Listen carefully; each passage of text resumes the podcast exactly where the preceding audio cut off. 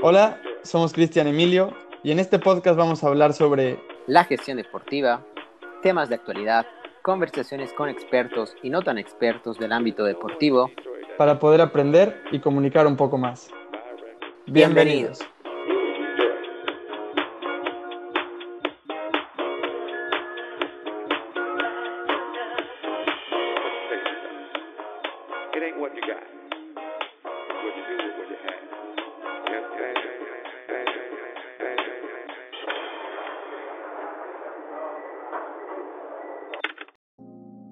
Hola, bienvenidos otra vez a nuestro podcast semanal. Hoy comenzamos con un tema que va ligado con la actualidad futbolera. Como sabemos, este mes de septiembre se da el inicio de las temporadas de casi todas las ligas del mundo, especialmente las más vistas. Y ante ello, nuestra duda resalta en cómo se preparan los equipos para asumir el reto de ganar y tener éxito. Sabemos que hay muchos elementos que engloban una fórmula ganadora, pero en este podcast trataremos de enfocarnos en el aspecto de la gestión económica deportiva, cómo se preparan los equipos en este tipo de gestión, qué modelos siguen, cuál es la meta del club, un éxito económico, deportivo, una combinación de ambos a largo o corto plazo, enfocado en la formación y venta de jugadores o en la compra de estos para generar ingresos publicitarios. Ante todo esto tenemos un invitado especial que nos ayudará a analizar estas distintas cuestiones y compartir un poco de su conocimiento. Por favor, Emilio, si me das el gusto. Bueno, primero que nada, bienvenidos otra vez a todos. Y bueno, Gastón, hoy está con nosotros Gastón de Bermecker.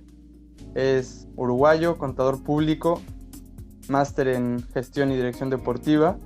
Hizo un TFM súper interesante con el City Football Group, enfocado en el Girona.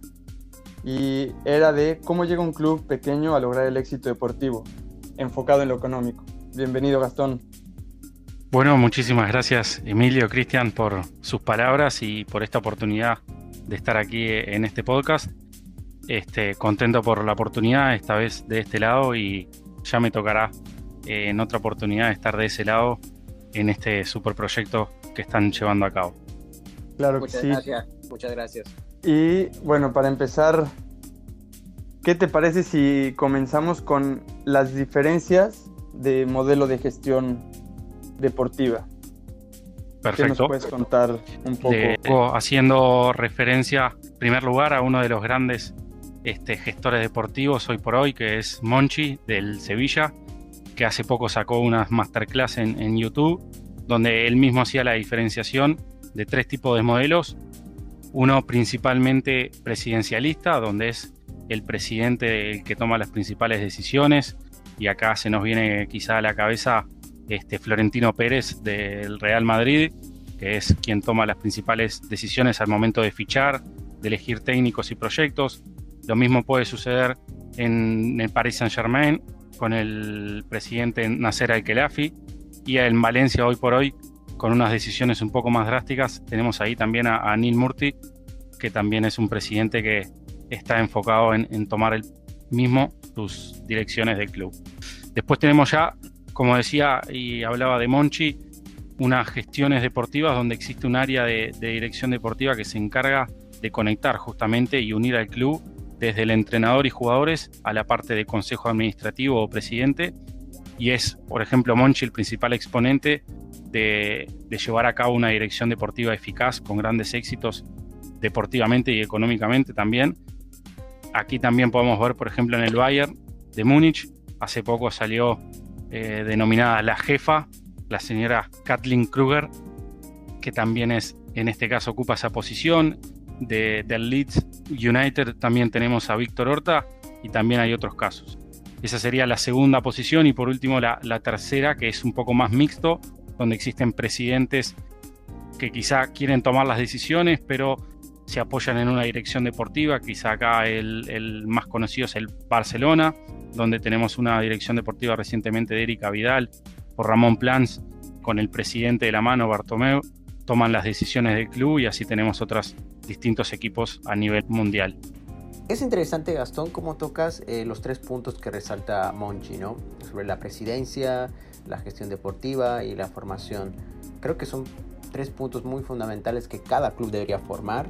Bueno, más que todo considerar para, para tener un, eh, qué sé yo, éxito en, lo que busca, ¿no? Porque al definir esta situación de, de, formación, creo que muy pocos clubes entienden la, la importancia que le tienen que dar para, qué sé yo, para lograr éxitos deportivos o, económicos, ¿no? Y yo quisiera que toquemos un poquito más sobre este punto para entender también cómo adaptar este, este, este tipo de, gestiones en clubes pequeños. Este, pequeños más que todo. sí, claro, sí, sin duda que es eh, difícil poder adaptar de los clubes grandes a clubes pequeños las distintas estrategias que toman, sobre todo por la parte económica que el poder, el poderío que tienen los grandes clubes como pueden ser eh, en estos casos que hablábamos el Paris Saint Germain, Real Madrid o, Bayern Múnich y Barcelona. Sin embargo, el Sevilla quizá es el, el club que tiene ¿no? una capacidad económica y financiera sumamente importante, sino que es un club más de, de, una zona donde apuesta por sus canteranos, donde al momento de elegir los fichajes hace una captación y una red de scouting a nivel global que es muy precisa al momento de elegirlos. Entonces, ahí poder ir tomando distintas herramientas desde los equipos es donde uno puede en su pequeño club desarrollar esas áreas.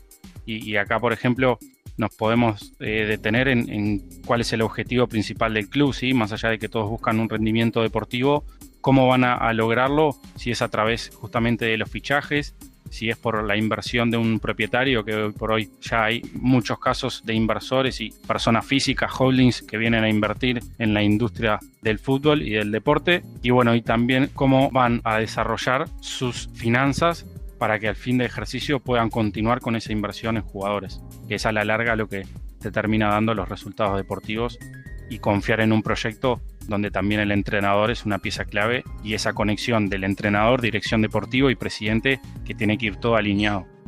Bueno, ya viendo estos modelos y cuando entra la palabra éxito, yo en lo personal difiero un poco con Monchi, pero poniendo a Monchi como una de las mejores, de las dos mejores gestiones, creo yo.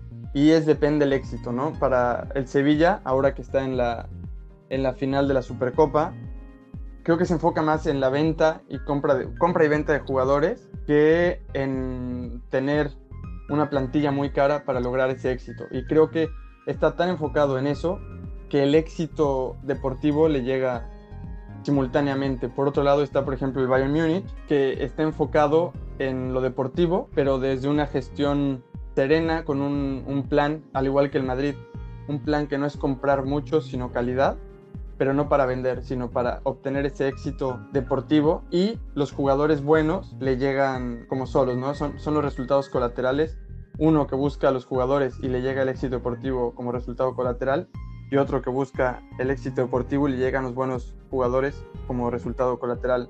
Pero aquí entran otras dos que creo yo que son las dos peores gestiones porque se quieren enfocar en las dos cosas. Por ejemplo, el Barça tenía un modelo un poco como el Bayern Múnich, como el Madrid, pero se enfocó tanto en, lo económico también, en el querer comprar estrellas, jugadores, que, los, que no le ha salido bien ni uno ni otro. O por otro lado, como mencionabas, el Valencia o el español, que entra el dinero, entra a querer ganar por fuerza, pero al final no le sale bien ni una ni otra. ¿Tú qué opinas de estos modelos en el que uno quiere dominar el dinero, otro quiere dominar el éxito deportivo, otros ni uno ni otro? Sí, este, sin duda no es algo fácil de lograr. Eh, este lado, viéndolo desde afuera de los clubes, y ahí hay para mí una palabra clave que es el equilibrio, ¿no? Este, uno no puede descuidar un área y, apuntar solamente al deportivo o a lo económico. Siempre hay que manejar un equilibrio en la apuesta por los jugadores que tiene que ir de la mano con las finanzas del club. Pasó con el, con el español, por ejemplo, el caso quizá más eh, llamativo ahora que con uno de los ingresos eh, más altos de la liga, casi con un presupuesto de 80 millones, no logra ni siquiera mantenerse en la categoría porque no solo iba a disputar la Europa League, sino que a su vez descuidó el aumentar la cantidad de sus jugadores y procuró aumentar la calidad de los mismos.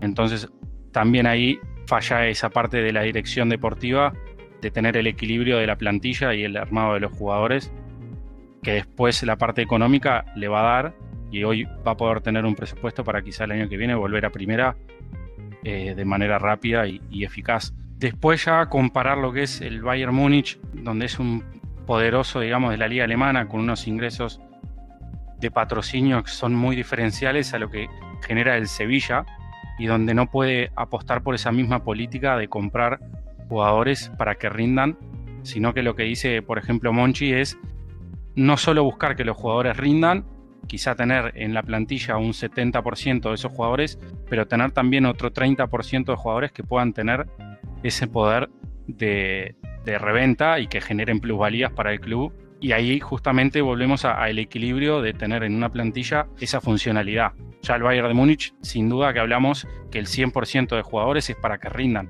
Quizá no el primer año o el segundo, quizá el tercero, como puede ser eh, hoy en día quizá Coman o, o Sané, que van a tener esa adaptación, pero después el objetivo va a ser que rinda en el primer equipo.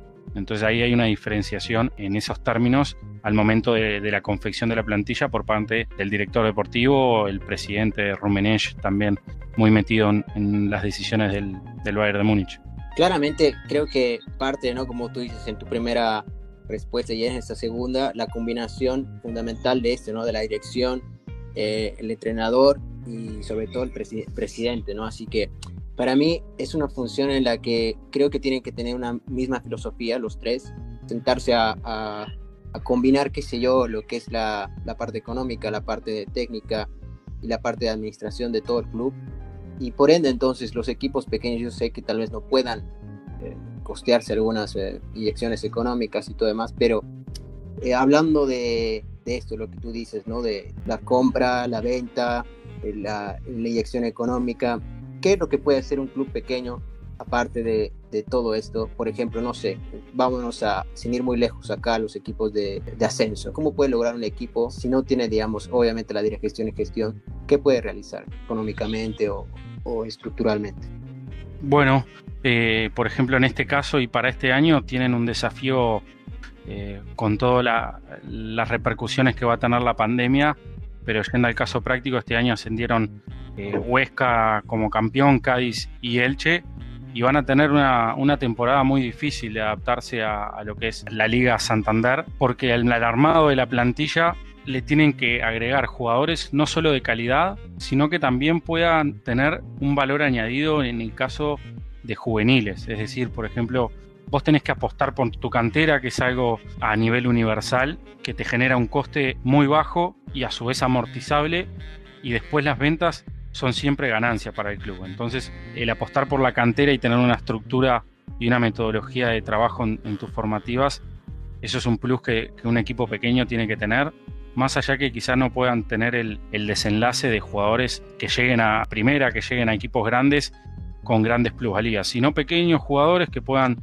debutar en primera, quizá hoy por hoy Elche tiene una de jugadores jóvenes, el Cádiz también, pero después si vemos a, los fichajes que tienen estos dos equipos para este año, eh, estamos hablando de que Elche y Huesca no, no se permitió hasta ahora eh, comprar jugadores. Todos los jugadores que trajo fueron libres y algunos cedidos a préstamo, es decir, la inversión en, en fichaje es cero. Y Cádiz, los jugadores en los que invirtió son todos jugadores del año pasado, que jugaron en la segunda división y que al lograr el objetivo de ascender en este caso por las sesiones que tenía con obligación de compra, se ve obligado a ejecutar esas transferencias y gastar 9 millones y medio aproximadamente en jugadores que tendrán que probar este año si tienen la calidad para jugar en primera.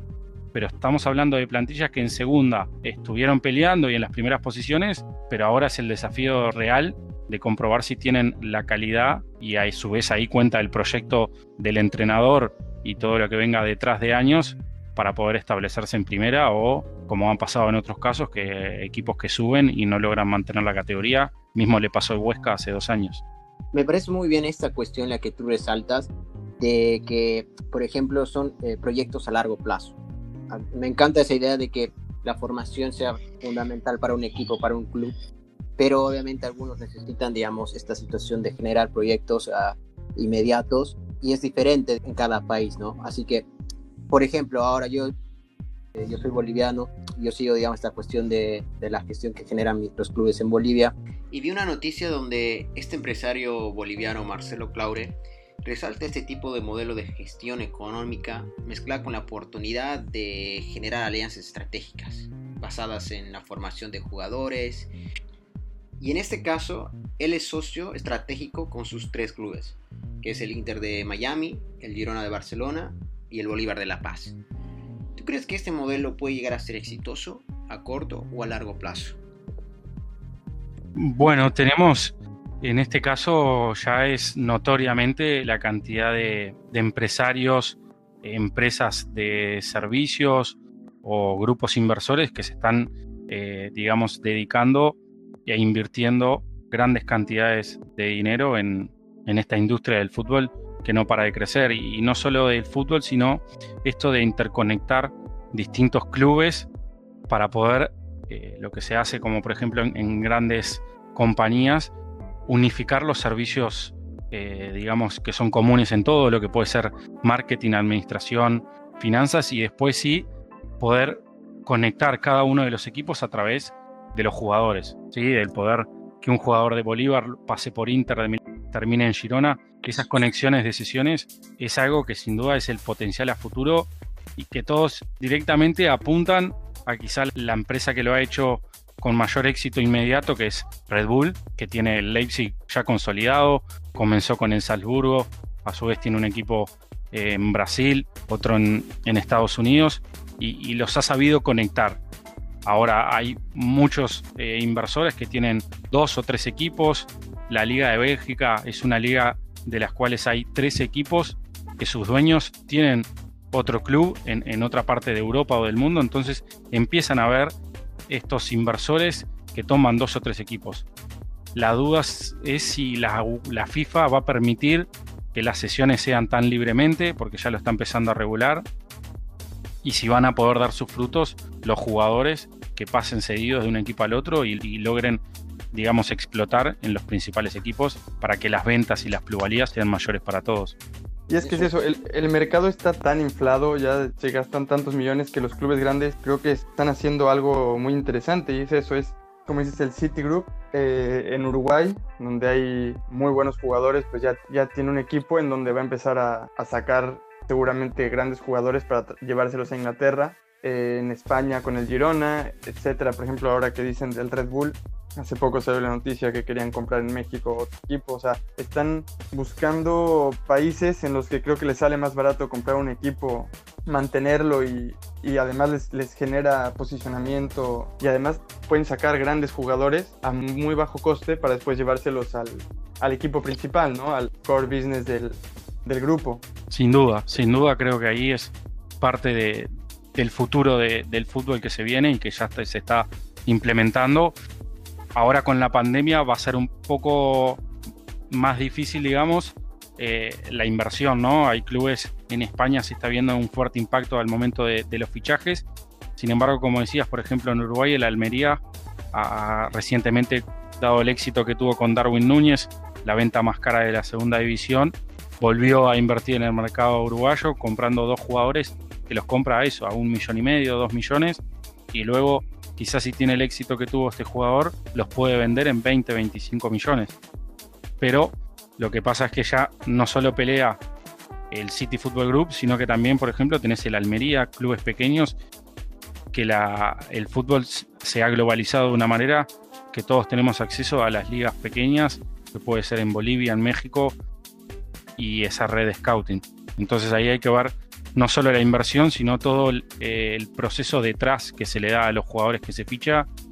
Y sí, más allá de que te aumentan el nivel de marca, también es, es eso que decías, de poder aumentar tu equipo y cómo se muestra a nivel del mundo. Es decir, el City Football Group que ya tenga 10 equipos, está creciendo la imagen del City Football Group. Después quizá los logros deportivos de cada uno de los equipos no sean el esperado hoy, de acá a 5 años, sin duda que va a, ir, creciendo a pasos agigantados, no solo ese grupo, sino cada uno de los pequeños grupos que tengan esta inversión. Bueno, y, viendo, hablando de la segunda división, el Elche, el Cádiz, el Elche es un equipo de 6.7 millones según Transfer Market eh, y va a competir contra el siguiente que es el Huesca con treinta y tantos. O sea, la diferencia es abismal y va a competir con el Madrid y con el Barça, que ahora su déficit es 98 millones. Es un equipo de 6 contra un equipo que está perdiendo 98 millones. O sea, y, tiene un año, tiene un año para quedarse en primera, ¿no? No es, no es como el City que puede tener proyectos a largo plazo, a 10 años estamos hablando.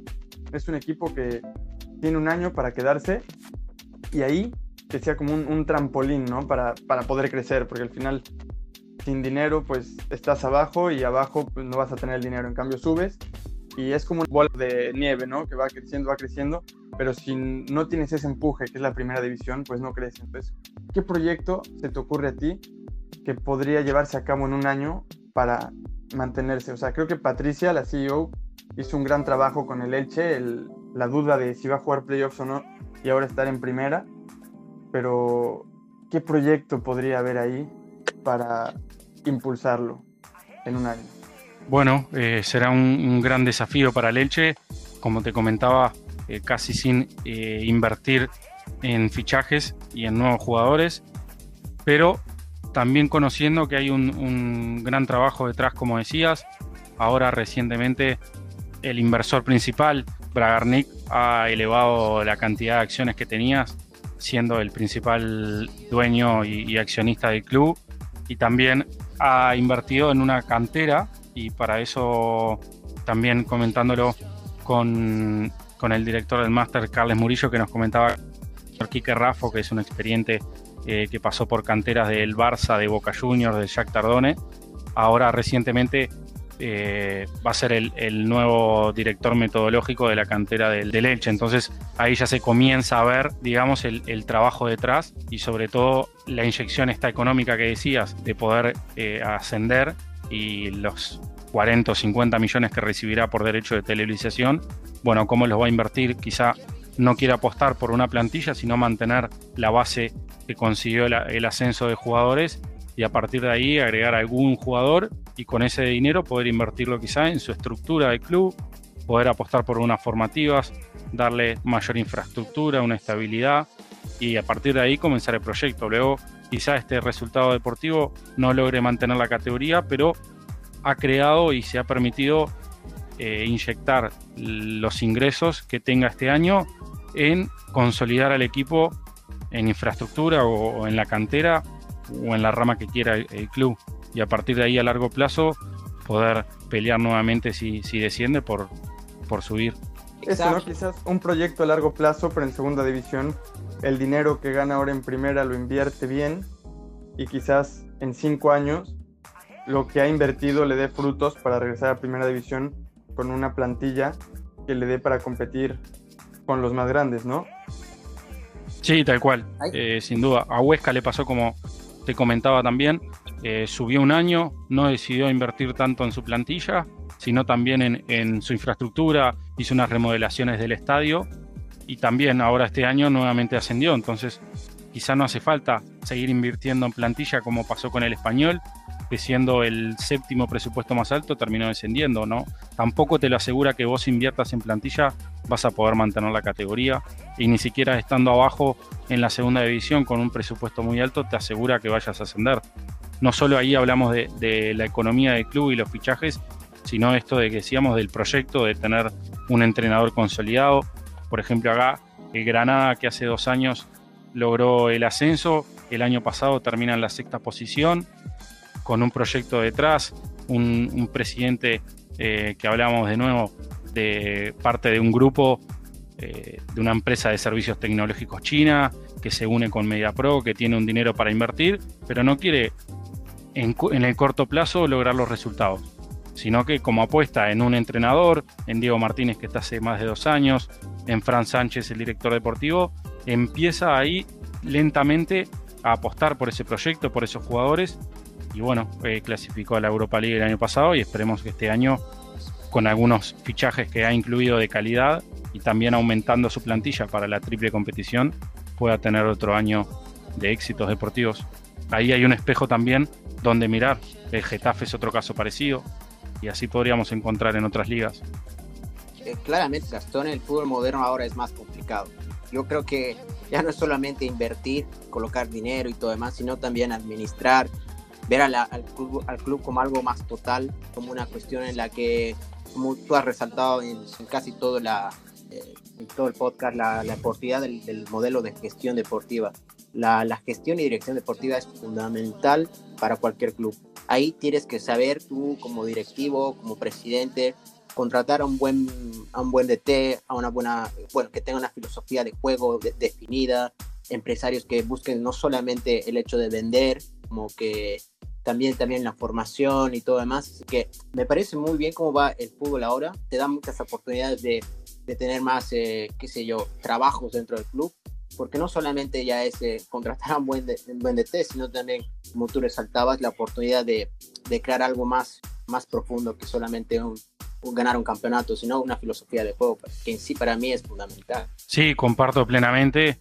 Creo que es algo que, que aquí, quizá en España, cuesta un poco más adaptarlo, pero si nos vamos quizá a la liga inglesa, donde ya se concibe el fútbol mm, más determinado como industria, ¿sí? donde la mayoría de los clubes son propiedades de empresas y ya existe esa mentalidad de negocio y de esto de, establecer filosofías y parámetros de trabajo a todo nivel del club, que implica que la, liga siga creciendo y despegándose del resto de las otras ligas. Creo que ahí en, el fútbol inglés hay un espejo a, nivel europeo donde mirar y permanentemente logrando mayores diferencias con la liga española, con la liga alemana y la liga italiana. Hasta hace poco hablaban de, crear una liga una Champions de equipos europeos, creo que este año con la liga inglesa ya vamos a tener el ejemplo. Y una pandemia que parece no haberla afectado a la Premier. Sí, totalmente. Y nosotros que somos latinoamericanos, a ver, un ejemplo yo tengo este de, de gestión que estaba viendo Independiente del Valle. No sé si tú también tienes algo, alguna referencia de este equipo, pero que ha implementado justamente el centro de alto rendimiento. O sea, tiene filosofías como que te digo, europeas y todo más, pero lo ha adaptado totalmente al, al fútbol ecuatoriano. Y pues me parece muy bien cómo, cómo maneja, digamos, esta situación de, de, la formación. ¿Otros, ¿Otros ejemplos en Latinoamérica tuvieses o, o estoy yendo muy lejos con esto? Bueno, eh, eh, sí, en este caso Independiente del Valle, por ejemplo, hace unos años había logrado la Copa Libertadores Sub-21. Este, entonces ahí ya se ve el trabajo detrás que hay, el proyecto que viene creciendo y, también consiguió luego una, una sudamericana a nivel del primer equipo. Después a, nivel ya en Sudamérica, establecer proyectos a largo plazo se hace difícil por la mentalidad que aún existe allí, donde más allá de que es considerado el fútbol más pasional, la industria en sí no está del todo desarrollada y sobre todo con ingresos que pueden ser muy variables. Por ejemplo, ahora eh, al no tener público, por ejemplo la Copa Libertadores que vamos a ver recién esta semana, van a implementar cinco partidos de corrido jugando de tarde, entonces ahí los clubes empiezan a perder ingresos y ya es más difícil poder establecer a largo plazo unos proyectos que por la mentalidad que existe se hacen difícil de mantener. Sé que eh, hay equipos como, como Vélez Arfield o Racing en Argentina que apuestan por, por los canteranos y tienen un, un trabajo sí con esa mentalidad europea, sobre todo jugadores que pasaron por Europa y, llevan esas ideas. Sin duda me estoy olvidando de, de, algunos otros casos. En Brasil, por ejemplo, está Bragantino que es el, de la compañía Red Bull, y empieza también a apostar por, por los jóvenes y por esas canteras. Y bueno, y así otros casos, sin duda que los hay muchos más. Sí, sí. Y ya para, para ir cerrando, creo que una conclusión a la que podemos llegar es que tiene que haber un, un objetivo, ¿no? Un camino al cual seguir, porque, bueno, podemos ver en, en América, hablo América incluyendo México, Sudamérica, Estados Unidos ya está un poco más tomando la idea de, de Inglaterra, creo que todavía le falta, pero lo está haciendo muy bien, pero allá tenemos la idea que es como poner y quitar jugadores, es un, es un juego, no un capricho del dueño, cosa que en Inglaterra ya lo están viendo como un verdadero negocio, ¿no? No es, no es simplemente el, fútbol muy pasional y todo, sino que es un, un negocio de verdad y hay que, hay que seguir un plan, hay que tener estrategias, hay que hacer inversiones y hay que ver a futuro, ¿no? Seguir, seguir un, plan estructurado. Totalmente de acuerdo. establecer en, los clubes políticas de fichajes, planes de trabajo, proyectos a, corto y mediano plazo y sobre todo manejar distintos escenarios de las alternativas que pueden ocurrir en, en el aspecto deportivo y en base a eso ir actuando manteniendo esto que decíamos, una identidad del club, sobre todo adaptarse a la realidad en la que está cada equipo y a partir de ahí trabajar con, esa filosofía, con ese ideal y esto que hablábamos al principio de poder establecer una, una relación a nivel jerárquico entre presidente, dirección deportiva, entrenador, jugadores y alinearse todos en esos objetivos planteados y sobre todo la comunicación dentro de las partes para que esos objetivos sean sabidos por todos y vayan hacia ese camino. Totalmente, totalmente. Bueno, Gastón, ha sido un gustazo tenerte acá en el programa. Eh, más que todo el hecho de poder analizar económicamente todos estos puntos de la gestión y dirección deportiva.